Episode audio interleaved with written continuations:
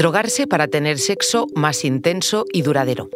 Eso es, resumidamente, el chemsex, una práctica que ciudades como Madrid y Barcelona declararon problema de salud pública en 2017. En torno al chemsex, sin embargo, hay aún cierta confusión. Por ejemplo, no se circunscribe solamente al colectivo gay, no está relacionado con el VIH y puede ser también una práctica lúdica. Soy Silvia Cruz La Peña. Hoy, en el país, chemsex, juego sexual o adicción.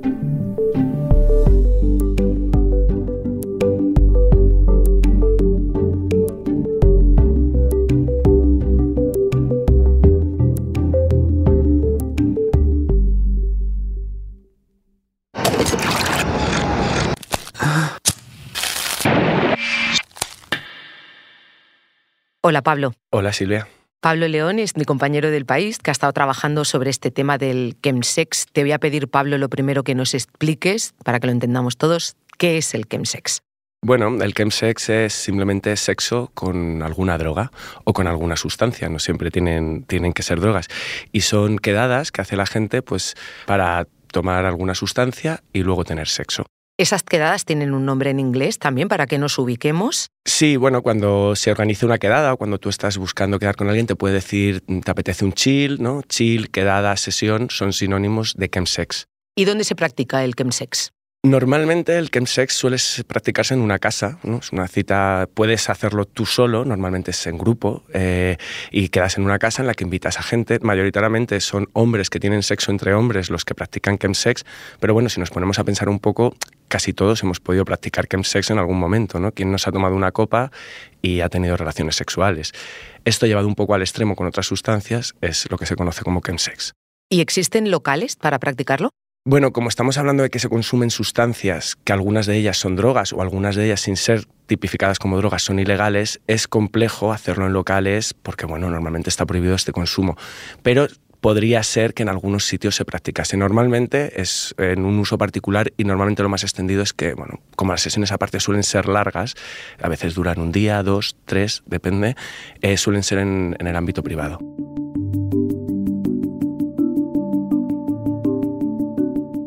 Este tema lo has trabajado con otro compañero del periódico, con Pablo Linde.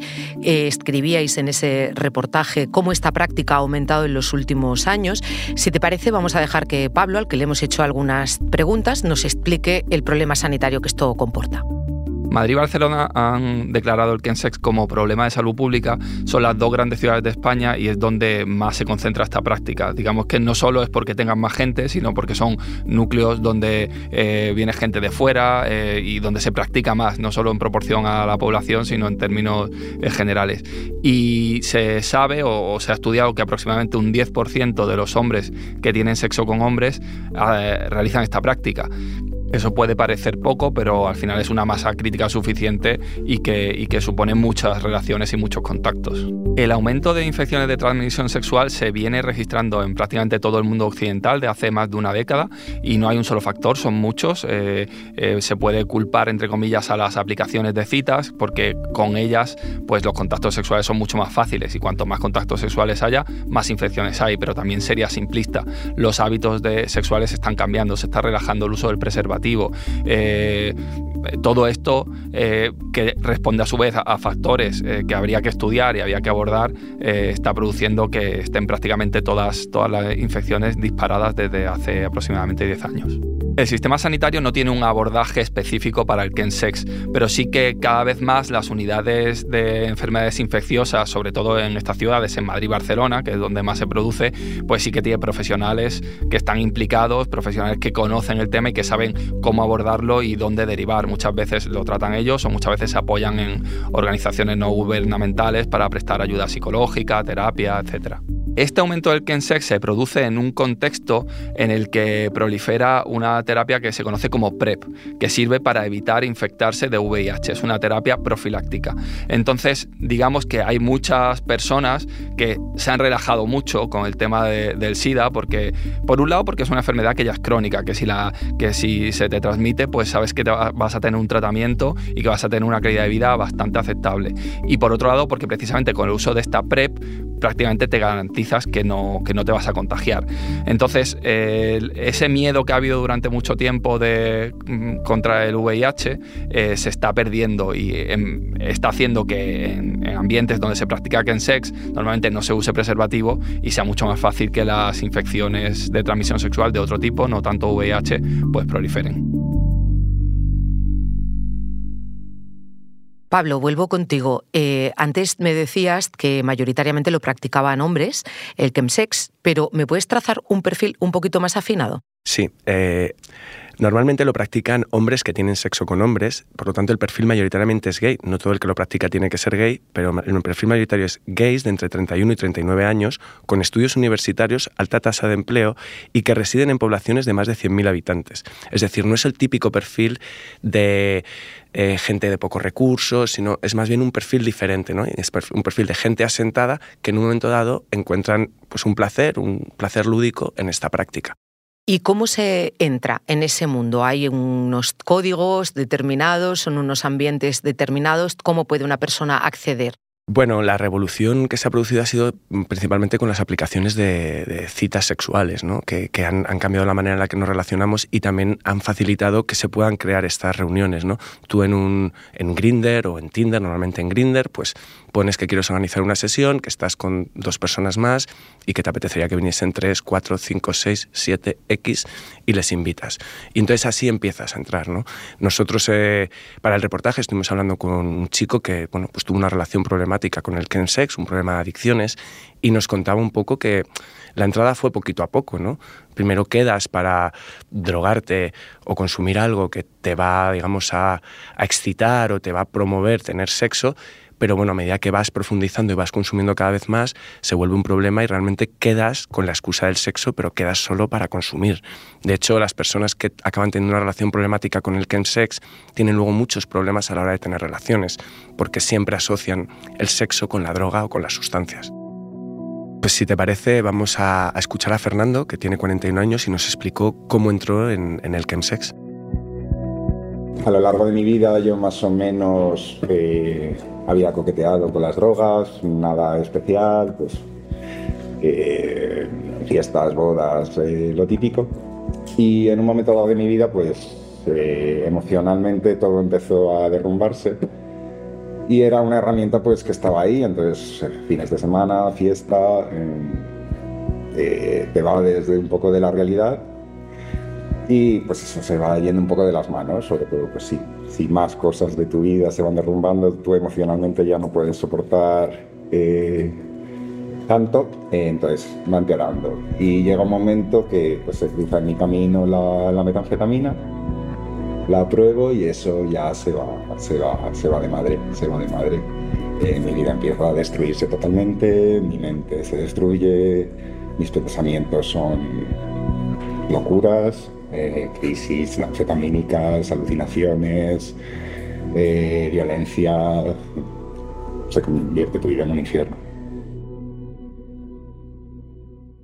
Pablo Fernando menciona aquí la metanfetamina. Eh, ¿Qué tipo de droga se consume? Bueno, en, estas quedadas, en estos chills, se suelen consumir un cóctel que, está bueno, bastante prediseñado. ¿no? Eh, la metanfetamina o tina, también se llama así, es la, droga de Breaking Bad, que yo creo que a la gente le puede sonar. Eh, también se consume GHB, que es un líquido que se echa en las bebidas, mefedrona o ketamina. Todas estas se llaman nuevas sustancias psicoactivas, porque no todas ellas son drogas, de hecho son sintéticas, muchas de ellas se han diseñado para tener una estructura química que no entre en la catalogación de droga y así poder venderse y consumirse bueno, un poco aledaño a la legalidad. Dices que se ha intentado que no sean consideradas sustancias estupefacientes y me haces pensar, por ejemplo, en el alcohol, cuando se bebe, por ejemplo, y se tiene sexo. ¿Cuál es la diferencia en este caso? Bueno, yo creo que la diferencia es poca, ¿no? Porque la palabra chemsex, sexo con drogas o con sustancias, bueno, pues eh, cuando hablábamos con los psicólogos para hacer el reportaje nos decían que es algo que se ha hecho tradicionalmente. Antes hemos mencionado el alcohol, pero si añadimos la cocaína, ¿no? Cocaína, alcohol y prostitución están muy relacionadas en el mundo hetero, ¿no? Es decir, las drogas y el sexo quizá han ido siempre acompañadas o o ha sido un lugar en el que se han podido unir, ¿no? tanto por la noche, por bueno, como nos desinhiben las sustancias, nos facilitan o nos permiten. El tema aquí cuando lo abordamos en el reportaje es en qué momento el chemsex se convierte en problemático. No todo el sexo con drogas es problemático, pero sí que hay una deriva de que cuando consumes y tienes sexo puedes acabar teniendo un problema. Entiendo que puede ser una adicción acumulada, llegar de una sustancia a la otra, y hablas de que el problema, precisamente, valga la redundancia, es cuando esto es problemático. ¿Cuándo debe pensar alguien que lo es, que está metido en un lío? Bueno, principalmente cuando empieza a afectar a tu vida, ¿no? Cuando empieza a afectar a tu trabajo, cuando empieza a afectar a tus relaciones familiares, cuando priorizas una de estas quedadas para consumir y tener relaciones ante cualquier otra situación de la vida. Pero también las sustancias te vas haciendo tolerante, ¿no? La metanfetamina es una sustancia muy fuerte que a medida que te vas haciendo tolerante necesitas más subidón. Entonces lo que suelen hacer los usuarios es pinchársela. Pasar a, a pincharte tina o metanfetamina, digamos que es una señal de alarma en la que ya tu consumo ha pasado a un nivel muy, muy elevado. De hecho, algunos de los entrevistados con los que estuvimos hablando se habían pinchado.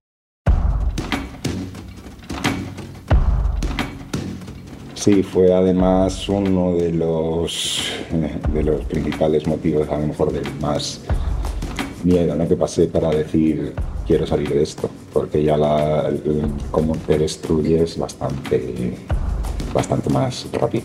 Eh, tus vínculos familiares se destruyen, tu trabajo obviamente no, no, no puedes mantener prácticamente trabajo, llega un momento que llegas a ese punto de adicción entonces tus amigos también, o sea, no puedes mantener tus amigos de toda la vida. Incluso ya los amigos que, hacen, que haces dentro de esos círculos, eh, con el tema de la metanfetamina también te hace ver todo negativo respecto a la gente, o sea, no te permite tampoco luego generar vínculos, o sea, eh, no era capaz de, hacer una suma.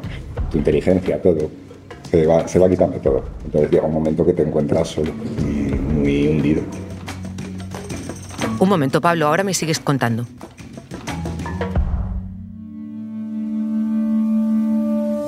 Porque escuchas hoy en el país y siempre tienes ganas de más, recuerda que los sábados y los domingos tienes nuevos episodios gracias a la colaboración de Podimo y El País Audio.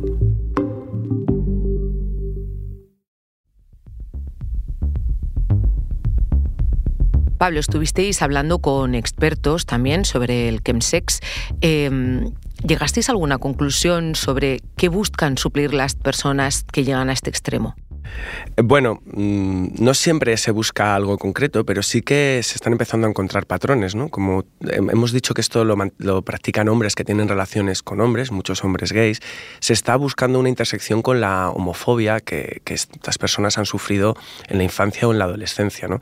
Las personas homosexuales, los hombres homosexuales, muchas veces su sexualidad tarda más en, en desarrollarse, ¿no? Por esta presión social y tal. Entonces, cuando la vives a los 20, 20 y tantos, 30, a veces bueno, la vives de una manera un poco demasiado efusiva o con muchas ganas de, vivir lo que no has vivido. ¿no?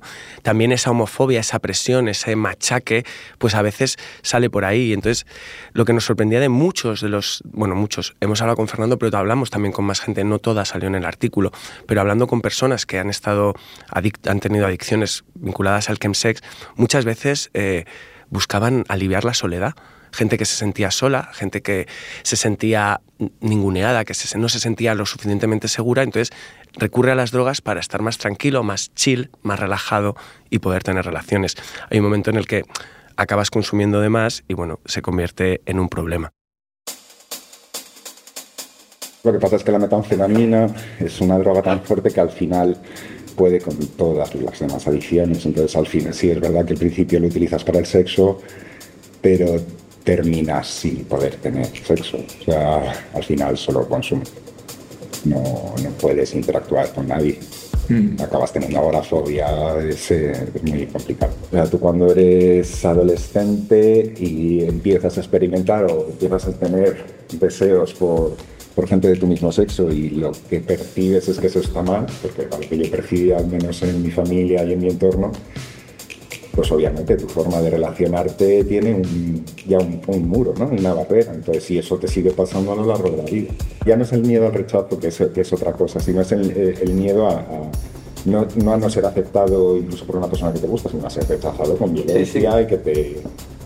Pues lo que es, o sea, cuando sales del armario tú pierdes gente. En el, en el colegio me, bueno, yo por lo menos sufrí bullying y todo eso, y además yo salí de armario pronto, entonces son muchas cosas, son muchos factores que la adicción además es como se trata, hay que tratarla desde todos los ángulos que tiene. Justo esto que menciona Fernando es lo que se llama la aproximación integral ¿no? en psicología a la hora de abordar un tema de drogadicción, particularmente del chemsex, ¿no? para valorar también esos componentes homófobos, esos problemas sociales o emocionales que pueden traer las personas. Cuando Fernando, por ejemplo, se empezó a tratar, el enfoque no era integral, el enfoque era tienes un problema de adicciones a una sustancia, como la puedes tener al alcohol o a la cocaína, no voy a tratar la parte emocional. Ahora mismo se trabaja muchísimo eso, darte seguridad, entender por qué vas a consumir, por qué asocias el consumo y el sexo y sobre todo intentar separarlo. Te lo he mencionado antes, pero hay gente que ha estado adicta, ha tenido problemas de adicciones con el chemsex que luego ha tardado dos o tres años en volver a tener relaciones sexuales, porque asocian las relaciones sexuales al consumo. Lo que ocurre en el chemsex es que al final el tener sexo es una excusa para acabar drogándote. Hay mucha soledad por medio, eh, hay mucho juicio hacia mí mismo también de por medio, hay vergüenza, o sea, hay, emociones, pues las típicas emociones que no nos gustan a nadie, que intentamos evitar. Entonces, pues bueno, a lo mejor yo en mi vida no conseguí tener las herramientas para gestionar emocionalmente y ahora me está tocando aprenderlas. Pablo, has dicho que cuando Fernando empezó su terapia no se tenía este enfoque integral. ¿Cuánto hace que la empezó? Eh, Fernando llevaba cuatro años en terapia. O sea, en este poco tiempo, porque es largo para él, obviamente cuatro años, pero en términos sanitarios es muy poco, esto está avanzando. ¿Cómo es esa rehabilitación ahora o cómo se empieza a plantear?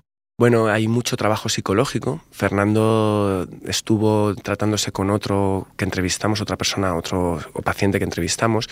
Entonces suelen ser procesos largos, eh, hablamos de dos, tres o cuatro años, y, bueno, mucha atención psicológica, ¿no? mucho intentar entender si había algún vacío que tú estabas intentando llenar con esas quedadas, algún déficit de socialización o de sexualización o de expresión de la sexualidad. Entonces, trabajándolo todo de manera conjunta es cuando se intenta abordar el problema.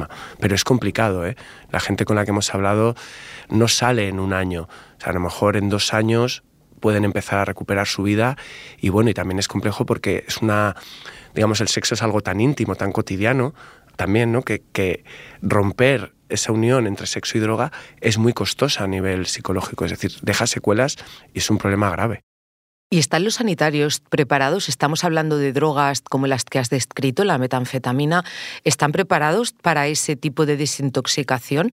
Bueno, yo creo que ahora más sí, ¿no? Por ejemplo, nosotros estuvimos en el Gregorio Marañón, donde acaban de abrir una unidad que está especializada en esto, en los CAT, en los Centros de Atención a la Drogodependencia de Madrid y en, en Barcelona, el organismo similar, desde hace ya años están han identificado el problema, ¿no? Lo, están focalizando. Entonces yo creo que sí, que ahora mismo, sobre todo de esas primeras personas que empezaron a tratarlo, está habiendo un cambio de enfoque, ya hay como manuales, ya hay como estrategias para abordar, hacer ese abordaje integral y no solo tratar, tienes una adicción a una sustancia, sino tienes una adicción con la que estás intentando llenar un problema. Entonces te voy a solucionar tu problema psicológico, te voy a acompañar en la desintoxicación y en dos, tres años pues podrás ser como Fernando una persona rehabilitada.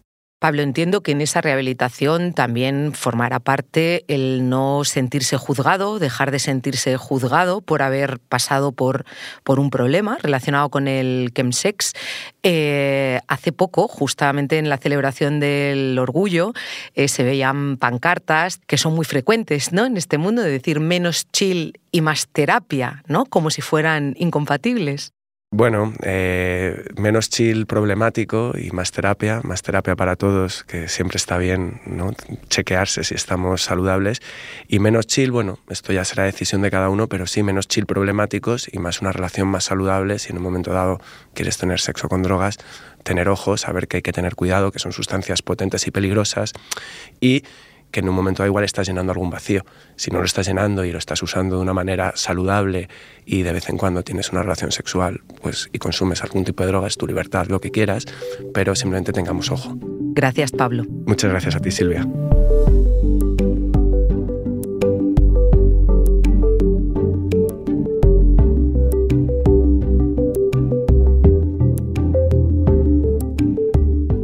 Este episodio lo ha realizado Jimena Marcos.